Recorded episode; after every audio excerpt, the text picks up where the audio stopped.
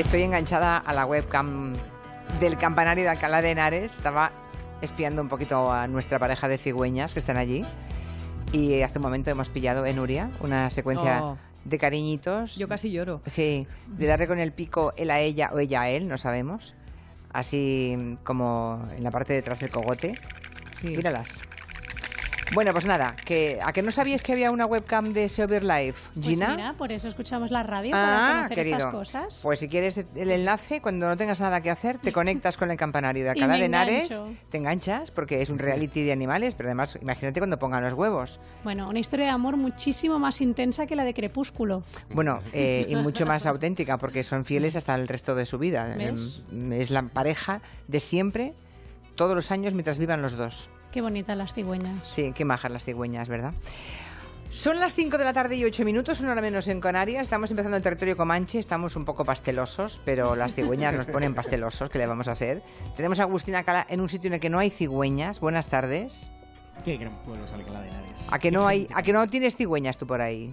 Qué gente, no, no tengo ninguna. Qué gente más maravillosa ha nacido en Alcalá de Henares. Y que lleva el apellido radiofónico de Alcalá. ¿Cuál es, por cierto, cuál es la, cuál es la, cuál es la iglesia? ¿Cuál es la iglesia que estás viendo? ¿Es la magistral? ¿Es la de Santa María? No lo sé es porque el campanario? eh, yo veo solamente en primer plano, tengo el pedazonido de las cigüeñas. Claro. Sí, pues puede Y- ser, puede ser o bien la magistral que está al comienzo del pueblo, Es posible. o puede ser la iglesia de, de Santa María, donde este comanchero fue bautizado hace ya. ¿Ah, sí? Hombre, claro. Ah, no sabía, no sabía. El O día sea que, vayas a Alcalá nos vamos juntos y te voy a pasear por el- uno de los mejores pueblos de España. O sea que, no, no, ya lo conozco, es un lugar maravilloso, pero no sabía yo que te estaba incitando a la morriña patriótica con el tema de las cigüeñas. Bueno, pues tienes que conectarte a esa página porque verás todo tu Alcalá, porque hay unas imágenes, bueno, la imagen aérea, en primer mm, término tienes las cigüeñas, pero luego tienes todo Alcalá, claro. Y, y vemos hasta los señores que pasan por la calle que no deben tener ni idea de que les puede espiar medio mundo a través de las cigüeñas. Bueno, aquí tenemos en Barcelona a Nuria Torreblanca, ya lo han escuchado, que va a celebrar los 40 años de la vida de Brian. De Brian. Hoy Sí, celebramos, sí. En una buena semana para celebrar los 40 La años de la vida. Porque la pilla según qué juez esta película. Y no te cuento lo, lo que le cae a sus eh, Sí, creadores. sí, sí. Tenemos a Gina Tos, muy rebosante de emoción y de mojis. Hola.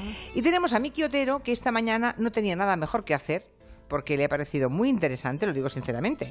O sea, no es que no, no, no es que no sé qué hacer y voy a ver esto que no merece la pena, no, es que no había nada más interesante que irse a ver un campeonato de esgrima femenino.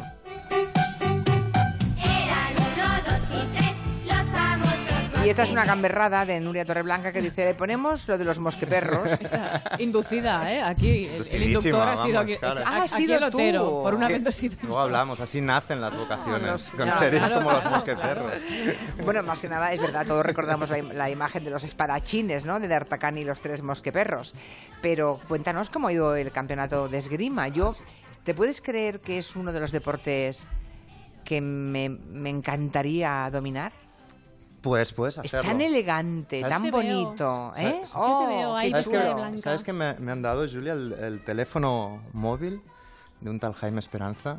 Que es el tipo, es un, un tipo que tiene un- una, una sala, digamos, un club en, en el barrio de las Letras de Madrid y que puedes hacer clases particulares de esgrima con él. Guau. Y es el que entrena, por ejemplo, a Vigo Mortensen antes de hacer a la Triste, entrenó a Vigo Mortensen o a Dagol Dagom cuando hicieron Scaramouche. Así que yo, si quieres, por, vamos... O sea, es un profe- profesor particular. Sí, sí. ¿Qué decías, Agustín? Claro, Miki no es el tipo. Digo que, que no es el tipo, es el caballero, es el espadachín. Jesús Esperanza. Ah, sí, sí, sí, claro. Exacto, exacto. Yo, yo es que eh, lo de los tres mosqueperros viene, viene, viene al caso porque realmente yo, viendo los tres mosqueperros, descubrí esa vocación por leer pues, las novelas de aventuras, en plan Escaramouche, Los Tres Mosqueteros, etcétera, etcétera. Y me recordaba esta mañana, yendo al campeonato, una anécdota de, de Juan Marcé, del escritor, que por lo visto cuando era un niño estaba en el cine Delicias, en el cine de su barrio, y de repente estaba viendo la, marca del zorro. Eh, y uno de los personajes, eh, en un momento dado, dice, eh, mi gran Esteban no pierde ocasión de batirse con alguien, por algo fue profesor de esgrima en Barcelona. Y entonces Marce dice, o sea, la Barcelona de posguerra, que nadie hablaba de ella, etcétera, dice, la gente de Hollywood sabe dónde está Barcelona. Y en ese momento descubre su vocación, digamos, de explicar historias que tengan que ver con este mundo de la espada eh, y el hecho de que su ciudad podía ser otra cosa, ¿no? Yo me acordaba de esto esta mañana, pero es que realmente he llegado a, allí a Linef, a, la montaña de Montjuic, que es donde se celebra el campeonato, y lo que ha alucinado Era es que campeonato de España, de Europa, de... es un campeonato mundial. Mundial de y de hecho, la Copa Barcelona Internacional es como es la más eh, célebre de, de todo el circuito, de las de todo el mundo. Había 200, 247 competidoras de 45 países diferentes. Están los podios enteros de las últimas Olimpiadas y del último mundial y veías como con, con los trajes eh, blancos y compitiendo en las esquinas como en duelos digamos clandestinos y luego en la pista también pues a chinas con coreanas con gente de Kazajistán con españolas también etcétera etcétera. Y a mí estos eh, eh, deportes un poco minoritarios como puede ser también pues el billar o, o el ajedrez o cosas así me gustan por el deporte en sí pero me gustan también por el tipo de historias eh, que esconden, ¿no?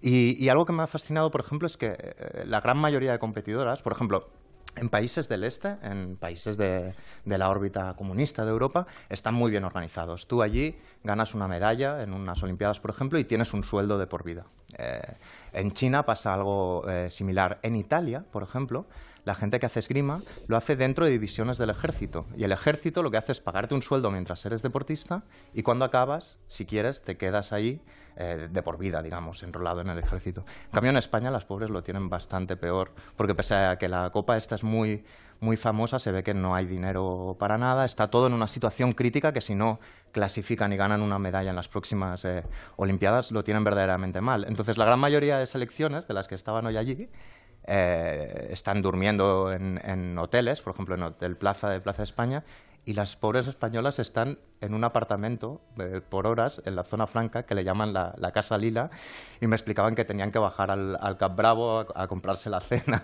etcétera, etcétera, y estar en unas Madre condiciones Madre mía, qué situación. pobres Sí, bastante, bastante durillas y me decían eso, que no se pueden, eh, digamos, de- dedicar eh, solamente a la esgrima, pero, pero aún así me ha fascinado como ese plus eh, de entusiasmo que, que mostraban todos ellos. Uno de los... De los ¿Eran muy jóvenes las españolas? O sea, Sí. que más o menos qué edad, son todas gente muy joven. Son bastante jóvenes, sobre todo las españolas. Están en torno a los 22, 23, 24, 24 años. Todas tienen o estudian o, no- o tienen un trabajo Claro, eh, en paralelo y es una selección casi natural, porque a partir de esa eh, edad, si realmente no te aseguran un sueldo, es muy difícil seguir el, el ritmo de, de competición. ¿no? Y he conocido como a gente muy interesante. Por ejemplo, a Mark Font, que es uno de los eh, responsables de las federaciones, que me ha explicado una historia fascinante que es eh, él hace esgrima desde que era pequeño. De, de hecho, es de mi año y, y también le gustan mucho los tres mosqueperros, como a mí. Pero el caso es que su padre estaba sobre todo aficionado a las artes marciales. Y el tipo, durante 11 años, fue a China a que un maestro chino le diera de incógnito, porque no estaba permitido enseñar determinadas cosas occidentales, eh, para enseñarle todas las técnicas de las, del- de, creo que era kung fu y era taekwondo.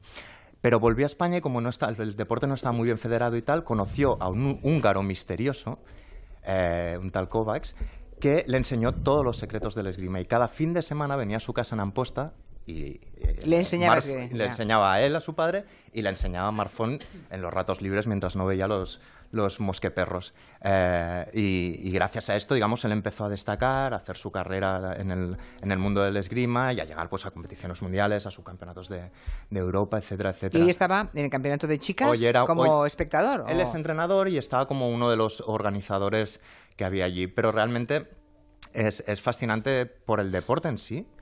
Eh, y también por toda la historia que tiene, digamos, del esgrima histórico. El esgrima, por ejemplo, el primer tratado que, que se conoce se lo hizo un sevillano a, a finales del siglo XVI. Es decir, hay una historia, digamos, muy, muy fecunda de esgrima en España y es una pena. Lo que me he dado cuenta es que es una pena, digamos, que, que, esté, que estén trabajando en, en estas condiciones, ¿no? Pero ya os digo, mil historias interesantes. Nos cuenta un oyente que su interés por los espadachines es anterior a los mosqueperros, que viene de las películas de piratas de Rolf Line. Claro, es que hay, hay todo esto. Pero es alucinante la lista de gente que, o sea, Goethe, Miguel Ángel, Dickens, Voltaire, Marx, Mussolini, Grace Kelly, toda esta gente eran unos apasionados de, del esgrima y del arte del esgrima, ¿no? ¿Qué iba, decías, a decir, Agustín? iba, a decir, iba a decir que he practicado esgrima una vez también, como dentro de, de, eh, clases de, eh, de defensa personal y de ¿Ah, artes sí? marciales. Y, y, Julia, si alguna vez lo haces, es un deporte durísimo. Durísimo. Además, date cuenta como toda la gente está, pues la verdad es que en muy buena forma, pero es muy duro porque el mover la espada arriba abajo acabas ya. es un, Mm. un, un gran workout. Como, Y una asignatura y- casi obligatoria, creo, los que estudian los, en el Instituto del Teatro te enseñan, tienes que hacer la asignatura de esgrima. Es que Imagino una- que el dominio del escenario también tiene que ver Es con que esa es forma física. Una mezcla de, de coreografía, casi ciencia también. Algunos de los tratados de esgrima te- adoptaban, en el siglo XVI ya adoptaban ideas de, de Leonardo. Es todo un mundo. Y de hecho en el esgrima femenino, que es, es olímpico, el masculino es olímpico desde las primeras Olimpiadas ma- eh, modernas, pero el femenino desde el año 24 o así, tiene el gran personaje del esgrima femenino, que es una mujer que se llamaba Helen Meyer, que era medio judía. Y como Hilder, para que le dejaran hacer los Juegos Olímpicos en Berlín, tenía al menos que, que tener a una atleta judía, porque si no muchos de los países boicoteaban y no iban, la utilizó. Y ella, siendo judía, hizo podium en esas Olimpiadas y tuvo, digamos, que saludar con la medalla, con la bandera del Tercer Reich al fondo. Y después de las Olimpiadas la dejaron tirada, no, le de- no la dejaron volver a Alemania y tuvo que quedarse en Estados Unidos. Es un mundo lleno de personajes Desde fascinantes. luego, desde luego. Bueno, ya te pediré el teléfono del Lo profesor. tengo, lo tengo, de- lo guardado con llave, vamos. O sea que...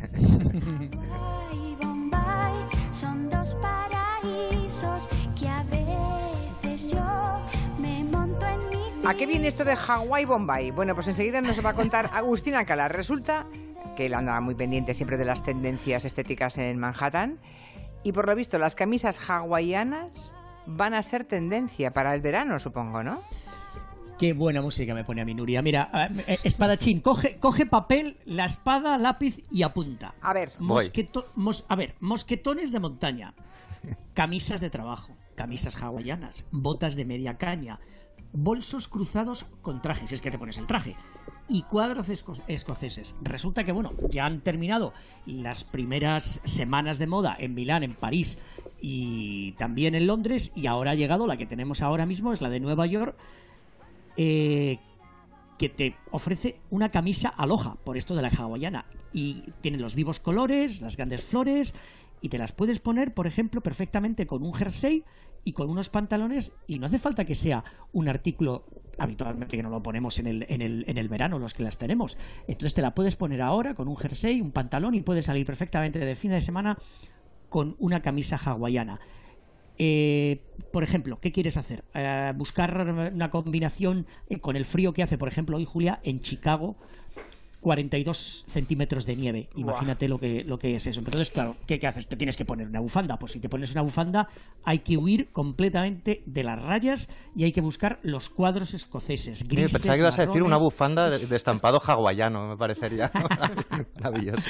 Bueno, estos son los, los, los, los, los habituales, los originales de cuadros escoceses de colores grises, de colores marrones, de eh, con, con algo de rojo. Y por ejemplo, sabiendo que, que Gina te llena todas las veces que viene al programa la bolsa de cacharros, yo te recomendaría que te compras. Llámalo cacharros, llámalo gadgets. Cachivaches, cachivaches. me encanta lo de Yo, cacharros. yo te recomendaría, hemos hablado ya aquí de las riñoneras. Bueno, pues ahora mismo la última tendencia es que te compres un bolso, un bolso como la que llevan las señoras, y te lo cruces, te lo pongas Sí, cruzado, porque todo lo que está además- contando Agustín es para hombres, ¿eh? Hace moda, moda Sí, sí, para masculina hombres, hoy, para ¿eh? Y así, así podría ser, Miki, lo que se llama técnicamente en el mundo de la moda es el sense of cool and ease.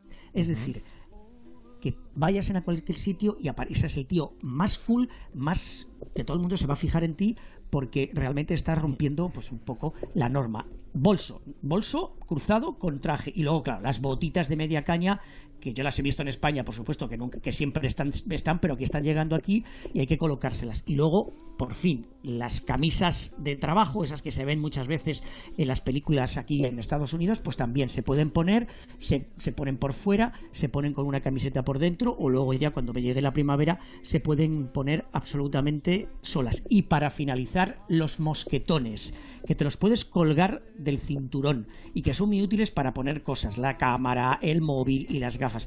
Yo la verdad es que los llevo utilizando desde hace mucho tiempo. Y mi mujer me dice que cada vez que me lo pongo parezco un árbol de Navidad.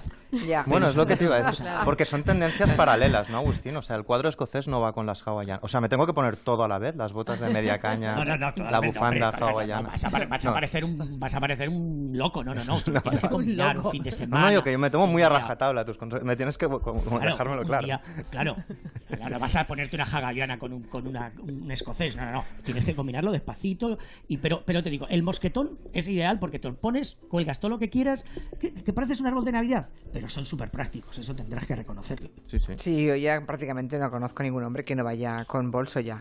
No. Porque es que, claro, entre llevar el teléfono mm, en nuestro mundo, ¿no? Eh, un pequeño ordenador o la tablet, o, ya es casi imprescindible, ¿no? Bueno, y antes los señores de- reventaban los trajes metiéndoselo todo en los bolsillos y al final eso se, se deforman los trajes, ¿no? Claro, siempre está la alternativa de, oye, guárdame por favor el teléfono, guárdame no sé cuál, y tú, eso y tú ya no, llevas el bolso no. que cada Ah. vez se va llenando más el de la, el de Pero la chica. La frase, la frase de dos partes. ¿Me puedes guardar el teléfono? ¿Tienes un Kleenex? Todo en la misma frase. Sí. Ah, pero os dejáis vosotras. Sí. Yo, Hasta cierto No, no, punto. Ah, no, no, no, no, no, no. No, no, no. Incluso las no, gafas no. de sol, el, Sí, las llaves acabas, de casa. sí, acabas con, la- acabas con las llaves de casa, la del coche, la cartera, Sí, sí. el teléfono y llevas tu bolso, todo lo tuyo más todo lo del otro. No, Claro, ni hablar, ni hablar. el límite acaba donde es cuando te piden, por favor, me guardas las gafas de ver de cerca y las gafas de ver de lejos. Entonces, las de no, sol. no. Entonces compras un bolso, te compras un bolso mono Claro. y te lo cuelgas al hombro, que es el estás ideal de la muerte. Bueno, eh, y si no, una caquita con ojos, que es uno de los emojis más usados, la caquita con ojos. Pero atención, porque vienen más. Gina Toast nos puede contar cuáles van a ser los emojis nuevos, que aún no han llegado. No, no, a ver, se ha presentado esta semana los nuevos emojis. De hecho, le estoy pasando a Julia un papel Sí. con los nuevos emojis. Pues esto lo hace el consorcio Unicode y eh, anunció esta semana la versión 11.0. Es decir, llevamos ya 11 versiones y esta incorporación llevará 157 emojis diferentes. Lo tendremos más o menos en septiembre. Las marcas lo reciben como en junio, hacen sus propios diseños, porque no es lo mismo, por ejemplo, en iPhone, que en Android, que en BlackBerry, que en Windows. Cada uno hace sus diseños para que se adapte a su línea editorial. Sí. Y una vez lo tienen adaptado, en septiembre lo veremos con las nuevas descargas de eh, sistemas operativos, ¿no? Tanto de Android como de iPhone. Y, ¿No había ejemplo, pie hasta ahora? No había pie, no había pie. Ah, pues ahora aquí tenemos un pie. Teníamos una pisada, pero no pie. Ajá. Por ejemplo, tenemos animales como el mapache, el cisne, el mosquito, muy útil en agosto, Pues sí. y el loro. Expresiones como el frío, que esta semana nos hubiera venido estupendamente, el calor o las ganas de llorar. Tenemos caras, caras, atención a los pelirrojos y a los calvos, que tenéis vuestro propio emoji, también pelos canosos, superhéroes, pelos a los afro. Eh, también objetos como el oso de peluche, un imán, un carrito para ir a la compra, un extintor, una escoba, una bandera pirata o mi favorito, el papel higiénico, que eso estoy segura que es muy útil. Pues sí, es verdad, qué mono el papel higiénico. Mira, no lo había echado de menos hasta ahora, pero, es- pero es buena idea. Con la caquita con ojos que hablábamos antes, Claro. oye, súper útil la Muy parejita. útil, sí, sí, sí, sí, y es luego tenemos, y luego tenemos comida, que es también muy usada, el mango, un salero, eh, galletitas de té, también hay un pastel nuevo, es decir, 157 emojis para que todos nuestros mensajes estén llenos de luz y de color. ¿Y este Pero, especie de, de payaso que es una cara doble, con un gorrito de payaso? ¿Esto ver, qué es? Esto de aquí. Es, ah, es, es un señor que está como celebrando algo. Lleva como, eh, no sé cómo se llama, es un- como un pito de esos. El matasuegras. Un matasuegras. Un matasuegras. Sí, ah, debe ser un borracho, porque tiene muchas... ¿No? o que está muy, muy contento celebrando. Ah, yo es que lo veo... Pero lo Gina, veo. esto es un proceso, esto es un proceso muy largo, ¿verdad? Hay, hay Sí. peticiones y se deciden y es una, Sí, una eh. situación, no es algo. Todo esto lo decide un agente que se llama el consorcio Unicode, que lo que hace es un poquito unificar, porque pensad que detrás de estos dibujines tan graciosos hay un montón de programación para que tú cuando mandes ese dibujín a alguien que no tiene tu propio sistema operativo entienda lo que estás mandando y pueda reproducirlo en su en su dispositivo, su gadget, su cachivache, porque no es lo mismo, imagínate. cacharro, ¿no? Su cacharro, exacto. Porque no es lo mismo, sino lo que te saldría es el típico ese cuadradito blanco del Con un oye, interrogante, ¿no? en- con un interrogante. Oye, del- tengo una duda. Esa gente que no tiene WhatsApp conectado y que yo, yo tengo algún- muy poca gente, pero algunas personas a las que tengo que enviar mensaje, porque ellos usan, usan también mensaje, el SMS, ¿no? No el WhatsApp. Cuando metes un emoji ahí, ¿lo ven o no? El- Depende- ¿Por SMS? Sí. Por SMS no. Es decir, todos los dispositivos tienen. Hostia, o los llevo nuevos tres, llevo tres años haciendo panoli, entonces. No, no pasa nada. Enviando mensajes. Enviando bailadoras eh, enviando bailadoras y de todo para nada. Salen claro. rayas, Depende. salen rayas. Depende. Algunas veces, algunos, algún, al- según el sistema que mandes el mensaje, es decir, decimos que los emojis están en WhatsApp, pero no están en WhatsApp. Los emojis están como la A. La A está en WhatsApp, evidentemente, pero hay muchísimos otros sistemas donde podemos usar la A. ¿no? Tú lo puedes usar incluso en el Word podrías usar eh, los emojis.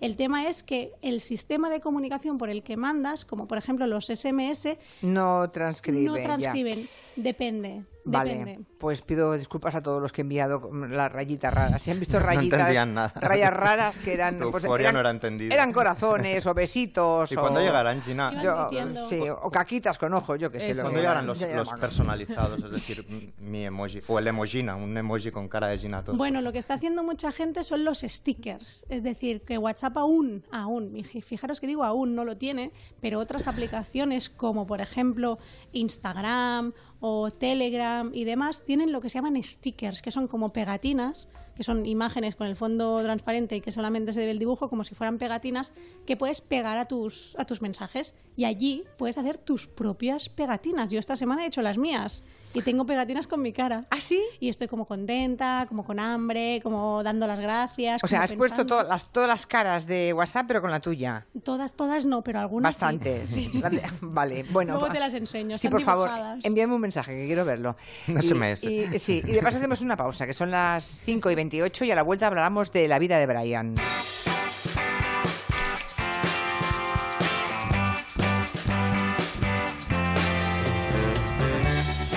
En Onda Cero, Julia en la Onda, con Julia Otero.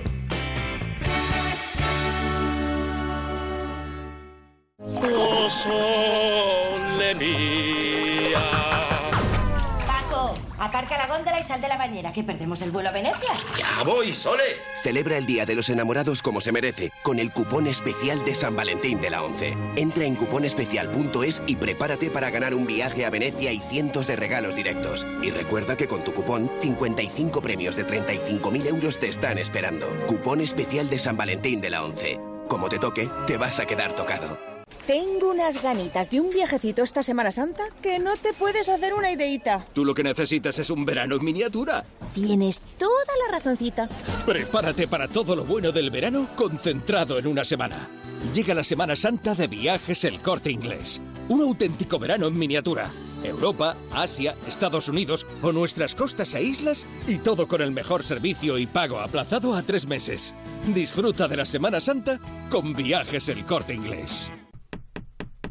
¿No paras de mover las piernas? ¿Estás nervioso? Calma. Toma Calmatic, porque Calmatic con magnesio y vitaminas del grupo B contribuye al funcionamiento normal de los músculos y del sistema nervioso. Calmatic. Consulta a tu farmacéutico o dietista. Vuelven las baladas a los estadios, las cantadas de los porteros y las melenas al viento en busca del balón. Vuelve el rock and roll. Vuelve la Champions. Este martes a las ocho y media de la tarde en la sexta, Basilea, Manchester City. Y el miércoles a las diez y media de la noche, el más amplio resumen del Real Madrid-París Saint-Germain. Champions total en la sexta.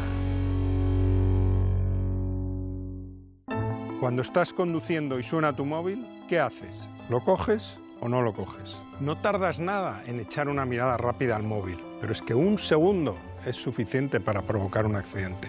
Reconócelo, la mayoría de los mensajes que recibes no son importantes y ninguno es más urgente que lo que está pasando en la carretera. Usar el móvil mientras conduces te puede destrozar la vida. ¿Lo coges? Ponle freno. Compromiso a tres media. GM Proyecto Living en rebajas, la mejor tienda de muebles y decoración de Madrid, en Avenida de Madrid 46, Arganda del Rey. Visítanos también en gmproyecto.com. No se pierda la temporada de la lamprea en Restaurante Burela y todos los días un plato de cuchara. Calle del Nardo 2, restauranteburela.es, cocina gallega. 98.0 Madrid.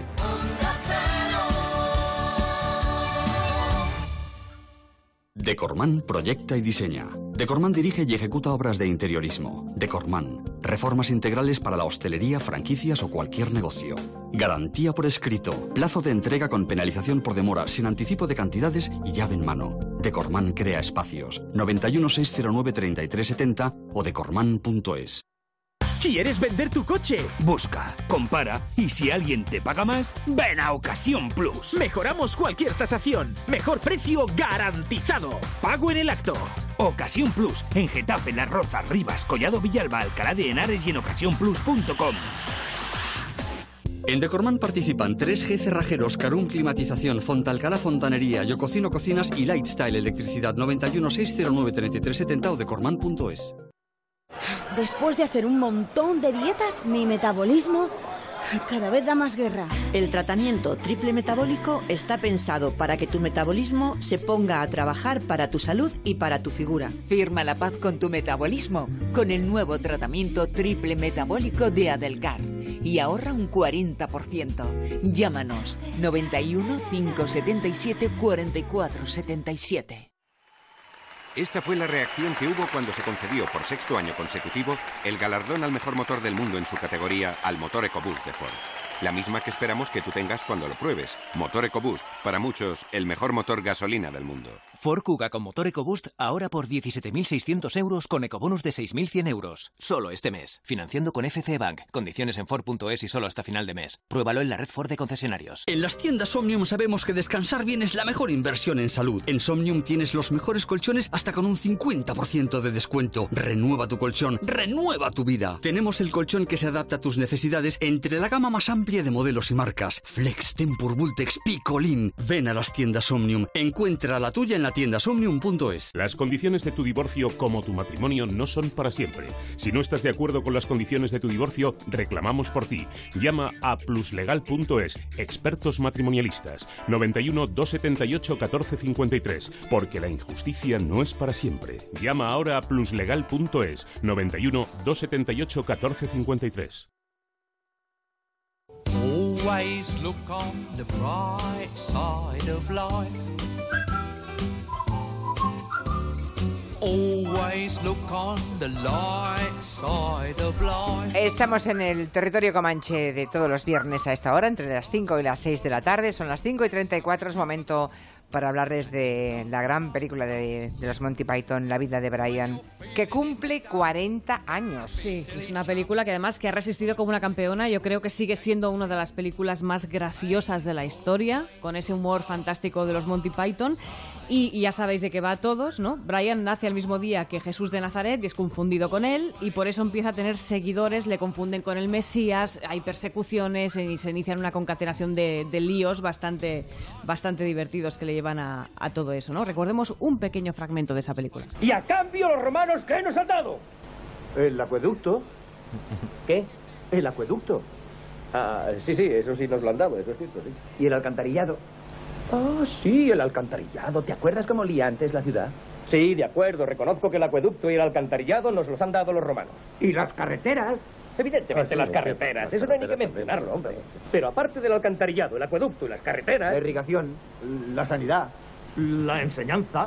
Sí, sí, de acuerdo, de acuerdo. Y el vino. Claro, por- Y el vino, Sí, y el vino. Bueno, ¿y qué han hecho los romanos por nosotros, verdad? El vino, el vino. Pues es esta película, bueno, ya se, se ha instalado tanto, tanto en, en estos años en la ideología popular que incluso, pues, por ejemplo, el mismísimo Tony Blair usaba mucho esta frase, ¿no? ¿Y qué han hecho los romanos por nosotros? La usaba muchísimo. O también recordemos que Pablo Iglesias y Echenique son tan fans de la película que, que de vez en cuando en sus tweets eh, vemos alguna referencia a la vida de Brian, ¿no? Yo, yo vi, Nuria, que hace un par de años un partido en Canarias se presentó a las elecciones como el Frente de... Sí, popular de Popular Judea, de ¿no? Judea. Sí, sí, sí, sí. Siempre se está permanentemente en todos los sitios. Los Monty Python, por cierto, eligieron a su personaje, que no, no eligieron estrictamente a Jesús, porque según ellos Jesús era un buen tipo y decía cosas muy sensatas y muy sólidas, y eso le, le- le- no, no hacía gracia. O sea, que fuera sensato y que fuera buena persona no es risible para los Monty Python, ¿no?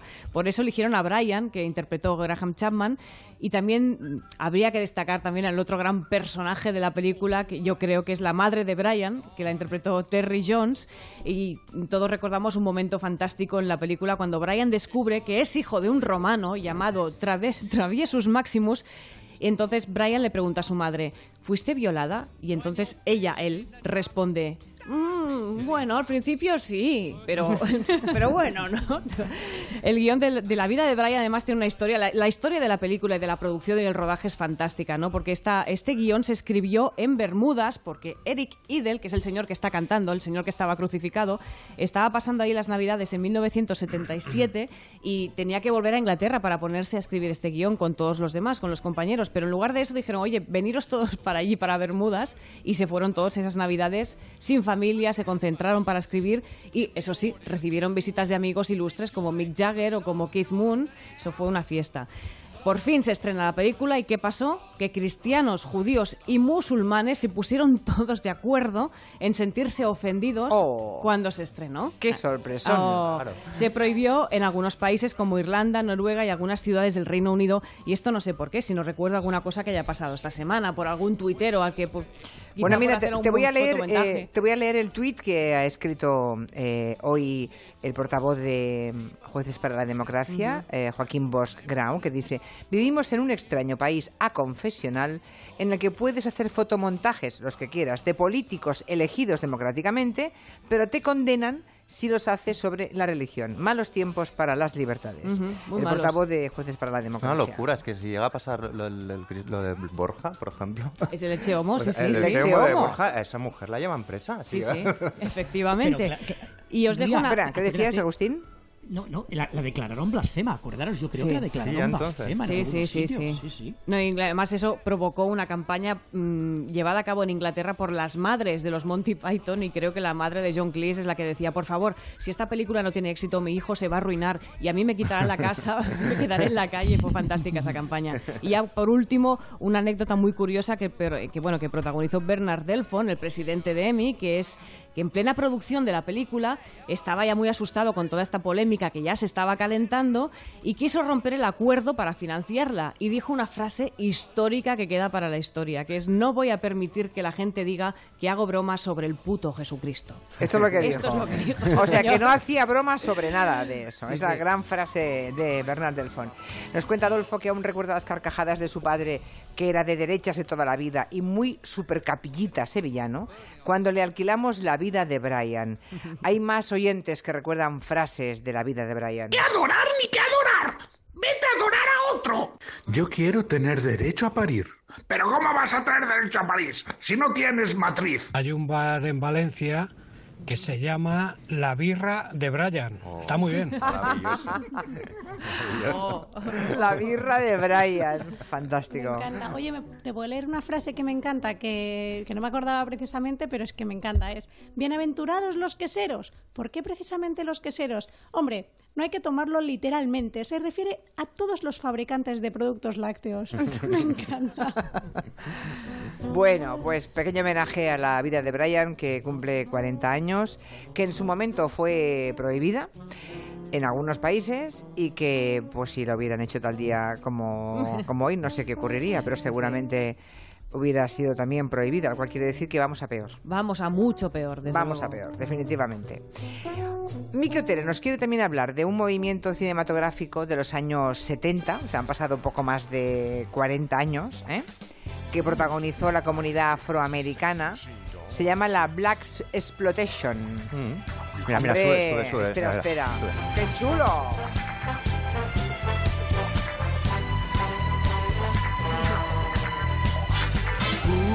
Man that would risk his neck for his brother man? Es una serie de televisión que se llamaba Shaft. Una película también, pero es, Sí. que, es que no te dan ganas como de, de- de- de- Me dan ganas de, de- de cultivarme una especie de, de seto, de un, un afro artificial. y Como Julio una chupa de- Montes. Te da ganas de ser Julio Montes. Exacto. Pues seguramente. Y salir a la calle con, con- con mosquetones, por ejemplo, dorados, etcétera, etcétera. Sí, sí. O sea, este movimiento Esto de la comunidad afroamericana de los 70 se llamó Black Exploitation. Se le llamó luego Black Exploitation, sí, y fue la primera vez.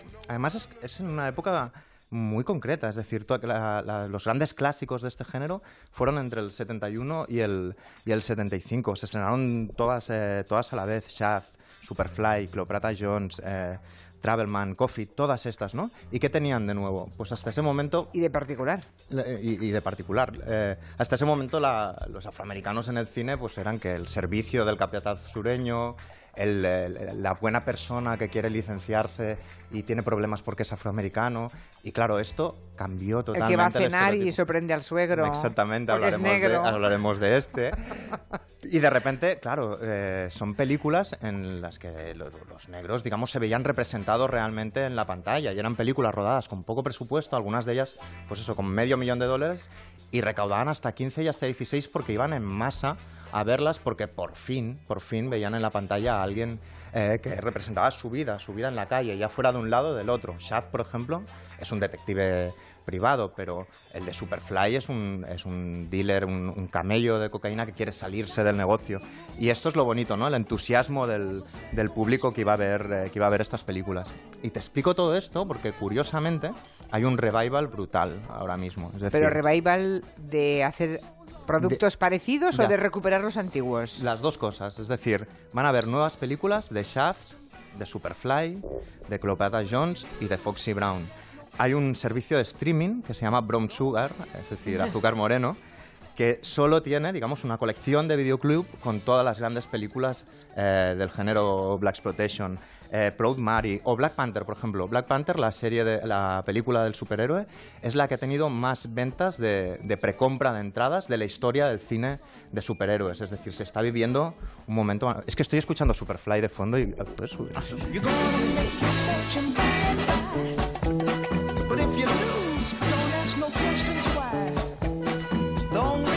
Es que es Curtis Mayfield cantando Superfly, me parece maravilloso. Espera, que tenemos a José Luis Ibañez Ridao escuchando la radio. Me parece muy bien que los colaboradores el día que no vienen también escuchen la radio. Y me está diciendo que... ¡Ay, se me ha ido! ¿Por qué me pasa esto con el móvil? José Luis, vuelve. No, ya lo busco, ya lo busco. Espera, pero es que esto de que lo ves en pantalla con el teléfono cerrado y cuando lo intentas abrir, lo pierdes. Espera un momento. Que me estaba diciendo que está basado... Está basado en un libro, En el- Shaft. en el- en el- sí, en una novela de unos meses antes, de hecho. Salieron casi el mismo, el mismo año. Pero dicen que hay, incluso hay quien dice que hay algún paralelismo entre el contexto donde surgió el Black Exploitation en, en el año 71, cuando se empezó a decir Black is beautiful, lo negro es bonito, y ahora que se podría decir Make America Black Again, citando a Trump de alguna manera, porque en, en el año 71 quedaban muy cerca las muertes de, de Martin Luther King y de Malcolm X, es decir, la- las dos, los dos líderes espirituales y morales de la comunidad negra que unos años antes se los habían cargado. Los soldados en Vietnam de, de raza negra cuando volvían estaban teniendo muchos problemas. Había una desaf- desafección política brutal con los gobiernos de Nixon que hablaba de grandes mayorías silenciosas que eran básicamente los que no se manifestaban eh, en las calles, ¿no? Es decir, había todo un caldo de cultivo. Nueva York era una ciudad mucho más violenta, se parecía más a The Warriors o a las pelis de John Carpenter que a las de Woody Allen, ¿no? Y hay quien dice que ahora... territorio Comanche. Territorio Comanche Sí. recibe el nombre de esta zona de Nueva York donde Ajá. pasaban todas estas cosas. Claro, y hay quien dice que, que hay este paralelismo, que ahora, por ejemplo, las reacciones de Donald Trump ante cosas eh, aberrantes como Charlottesville, eh, que lo que hace es ponerse en una postura equidistante diciendo que unos son violentos, los supremacistas blancos, Sí. pero los negros también se portan un poco mal, eh, pues que tiene que ver con, con- con, ah, líderes de aquella época. O, por ejemplo, en el 68, en las Olimpiadas de México, fue cuando los atletas, esos dos atletas de afroamericanos, levantaron el puño enguantado en negro mientras sonaba el himno nacional. Y hace relativamente poco, hace unos meses, lo hizo un quarterback de la, de la Liga de Fútbol eh, Profesional que hincó la rodilla durante, durante el himno en protesta, digamos, por Mm. Sí, todo lo que es estaba verdad. sucediendo. Una imagen que dio la vuelta al mundo, además. Todo, sí, sí. eh, es decir, si antes en los 70 era Diana Ross, ahora es Beyoncé. Eh, el año pasado los Oscars premiaron, casi forzados, un- a un montón de actores y, y- y- y de personalidades del cine afroamericanas. Es decir, hay quien dice que los contextos, lamentablemente, de alguna manera, Ah. de una época y de otra, se parecen mucho y que de ahí este boom eh, Black Exploitation de nuevo. Lo he encontrado, lo he encontrado. Dice Ibáñez Ridao que Shaft se basaba en unas novelas de Ernest Tidyman. O sea que estaban ya escritos. Luego te- Sí. ten- tenía yo- un oyente antes que decía que él se contraprograma en Semana Santa y se pone La vida de Brian. Gran Y- Y idea. puedo, puedo, puedo contaros una, una noticia también de afroamericanos. A ver. Hoy mismo, además de los Juegos, de los Juegos ah, Olímpicos de Invierno, resulta que eh, en Estados Unidos el mes de febrero es el mes, el, af- el- el mes de los afroamericanos. Se celebra, se celebra como tal. Y se ven películas y se recomiendan libros. Pero hoy mismo en, en Pyongyang, eh, que es eh, no Pyongyang no no sé no, no, no sé pronunciar en este momento cuál es la capital eh, el sitio donde están donde están eh, celebrándose los juegos que se parece mucho al nombre de la capital de Corea del Norte no en este caso es en el Corea del Sí, Sur. sé pero ha habido una ha habido, Empiezan ha habido hoy, una ha habido una ha habido una polémica porque hay un corredor eh, patinador de velocidad norteamericano que ha ganado cinco medallas olímpicas que se llama Shami Davis y que quería ser el afroamericano eh, el que llevara la bandera estadounidense. Bueno, ha perdido frente a una chica de raza blanca y se ha decidido todo por una moneda. Quien al final iba a ganar. Entonces él se ha, enfadado, él se ha enfadado mucho, ha dicho que cómo es posible que un campeón olímpico en cinco, en cinco ocasiones no lleve la bandera americana y él ha decidido que no se presenta, a- va, va a participar en los Juegos, pero no se presenta a la ceremonia inicial. Es que es, muy- Davis es- es muy triste que se repita tantas décadas después. Cuando Tommy Smith en las Olimpiadas de México hizo eso de protestar con el puño en alto, volvió a Estados Unidos, incluso los medios de comunicación más progresistas lo trataron de, de traidor, poco menos, ¿no? Y cuando lo hizo el quarterback este de la NFL, de la Liga de Fútbol, es que directamente el presidente de los Estados Unidos lo insultó Sí, por Twitter. sí. Sí. Por lo que veo, lo de Nochebuena o Semana Santa, por parte de oyentes, aprovechado eh, ese día para ver la vida de Brian es una cosa muy común. Muy curioso. Bueno, Agustina Cala nos quiere recomendar para si alguien va a Nueva York en los próximos días, supongo que durará, durará más de una semana, ¿no? Por si alguien va en Semana Santa. Pueden ver una maravillosa exposición de Zurbarán. Sí, y además esta es una historia de barcos piratas, de curas listos, de judíos, eh, de millonarios ingleses y por supuesto de Francisco de Zurbarán. Y además se organiza en una colección que a mí me encanta, que es la Freak Collection de Nueva York, que es un museo, Julia, muy coqueto que está en la calle 70 y la Quinta Avenida y que por, por Estuve, el domingo- estuve, estuve. Vamos, no llego a ir y me Es- riñe, me riñe Juan Adrián Sens, que me recordó que fuera No, la última vez a ver el Freak, sí. El Buenísima. Además, Freak, este, este, este domingo despide una brillante exposición de Murillo y acaba de comenzar una de Zurbarán y que es los hijos, los doce hijos de Jacobo que generalmente duermen tranquilitos en el Palacio de Oakland, en el condado de Durham, en, el noreste de Inglaterra, y que han llegado aquí a Nueva York. Primero han estado en el, Museo de Meadows del- de, Dallas, que si visitáis Texas es un sitio bastante recomendable, y han llegado a Nueva York para estar hasta el 22 de abril.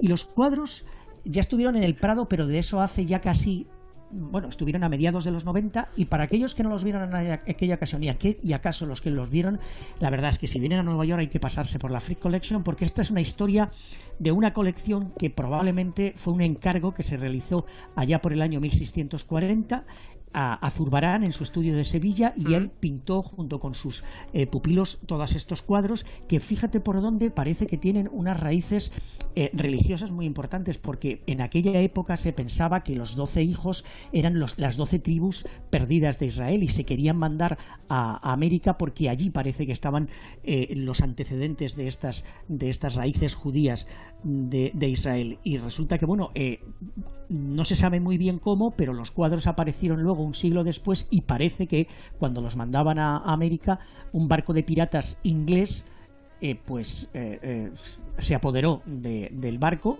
y el botín se vendió y ahí aparece el cura listo, que fue un obispo, el obispo de Durán, que los compró y desde hace 250 años está en, en- en el norte, en el norte de Inglaterra y han acabado aquí en esta colección que es muy muy buena y sobre todo lo que tú dices Julia es una magnífica ah, oportunidad de además de ver la colección de Zurbarán que está hasta el día 22 de abril pasarse para ver la colección de la Ah, entonces, Collection vale, vale, hay tiempo, hay tiempo, vale semanas. 22 dólares 22 dólares pero sobre todo los miércoles de 2 a 6 puedes pagar lo que quieras.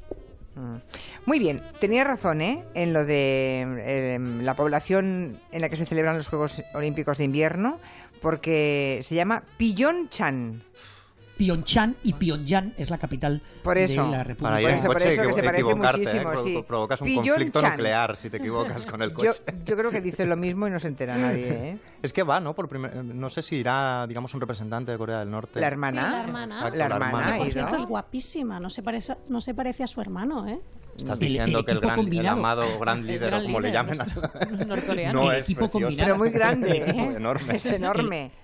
Y el equipo es- combinado ha estado hoy y hay, y hay noticia porque ella, por vez primera, ha sido un miembro de la familia eh, que, que domina Co- Corea del Norte desde eh, históricamente, que ha cruzado a Corea del abuelos, Sur sí. y hoy ha dado la mano, ha dado la mano al eh, presidente de Corea del, de Corea del Sur y detrás de ellos estaba el vicepresidente estadounidense que no ha hecho ningún intento de dar a la, a la mano Claro, me norcoreana. encantaría ver cómo le ha dado la, se le ha dado la mano blanda o, es del- o ha sido de las que aprietan. Nos gustaría ver ese momento. No lo puedo- no no no lo- ¿eh? yo, yo- yo no lo he visto porque como la televisión, la NBC, lo va a ofrecer a las 8 de la noche, no he podido ver esas imágenes, pero ya se ha celebrado.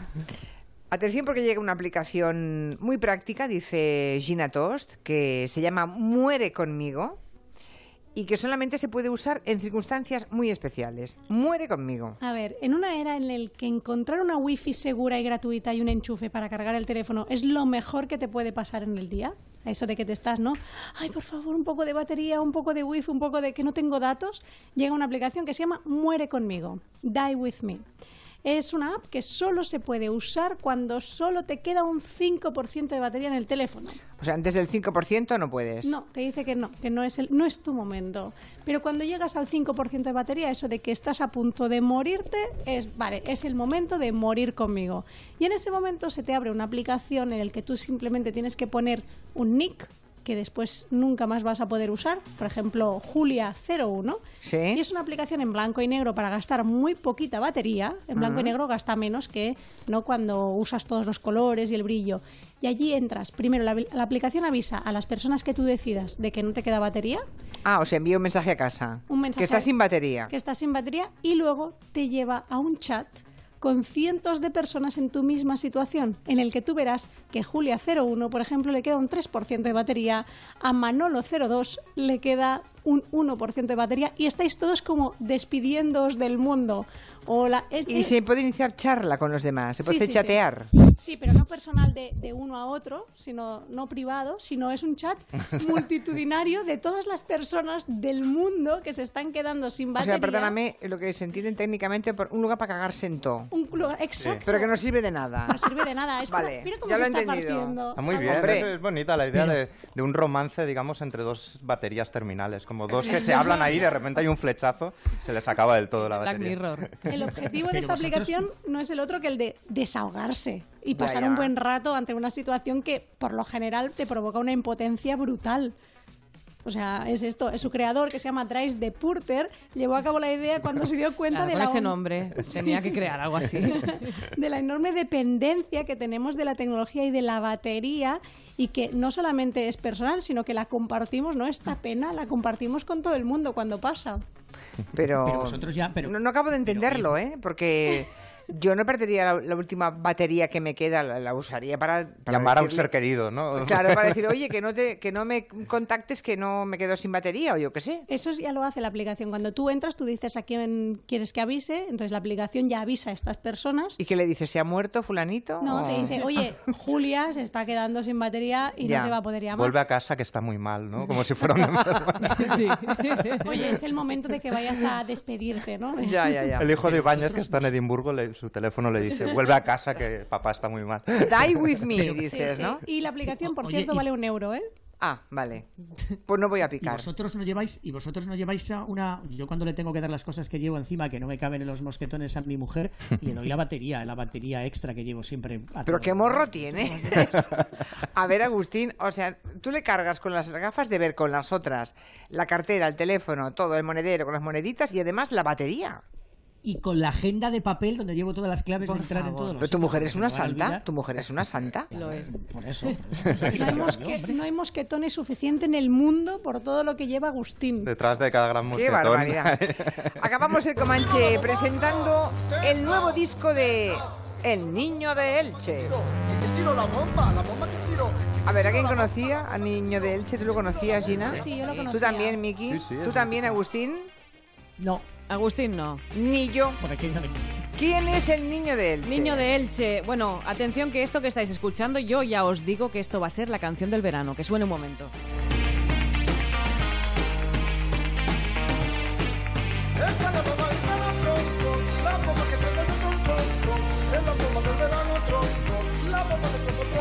Tiene muchos fans ya, Niño de Elche. ¿eh? Ya, ya, ya. Está a punto de presentar un nuevo disco y este disco que se llamará Antología del Cante Flamenco Heterodoxo rinde homenaje a otros muchos cantantes porque esta canción es un homenaje a su vez a una canción cantada por La Faraona. Usted tiró la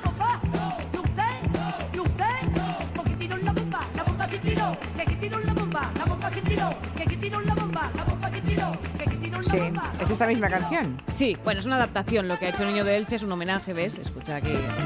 Es un sampler, ¿no? Podríamos llamar que es un sampler. Bueno, todo el disco es una recolección de influencias flamencas mezcladas con electrónica, literatura, poesía, rock o canción de autor. Es un cantaor moderno, es muy interesante, es un artista multidisciplinar, como llaman ahora, de la escena española y tiene muchísimos seguidores. Y yo creo que podemos acabar escuchando, ¿no? La versión de Niño de Elche. ¿Tiro la bomba? No, usted no, usted no. Que tiro la bomba, la bomba que tiro. Tiro la bomba, la bomba que tiro. Que que tiro la bomba, la bomba que tiro. Que que tiro la bomba, la bomba que tiro. Preguntan por Twitter si será el niño de Elche hijo de la dama de Elche. El Dama de Probablemente. Elche podría haberse llamado. Sí, sí.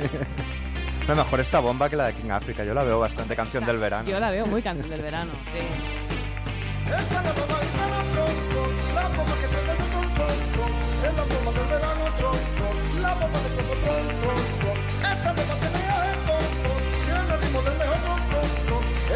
Bueno, pues ahora que ya les hemos eh, presentado al niño de Elche, a los que no lo conocían, seguro que mucha gente sí lo conoce, pues se ha acabado el tiempo del Comanche. Vaya, Vaya. no me digas. Sí, mira, si son las 6 de la tarde, es que el tiempo pasa volando. Y nos queda solamente el, ya, el, el Comanche, ya hemos acabado, y ya nos queda el gabinete. Se nos está muriendo como una aplicación, ¿no? O sea, eh, we are dying like the application. Sí, Sí, die- Comanche está die muriendo. with me, Es el pero- momento de enviar mensajes 3%. ciscándonos en todo. Y yo estoy en live. Mira qué bonito decir ciscarse en vez de. en Bueno, lugar es que de no quería, no dicho. quería, no quería llevarme una reprimenda si usaba el verbo cagar. Bueno, Agustín, hasta mm, la semana que viene, si no hablamos antes. Adiós, buenas, buenas Adiós, tardes. buenas tardes. De 3 a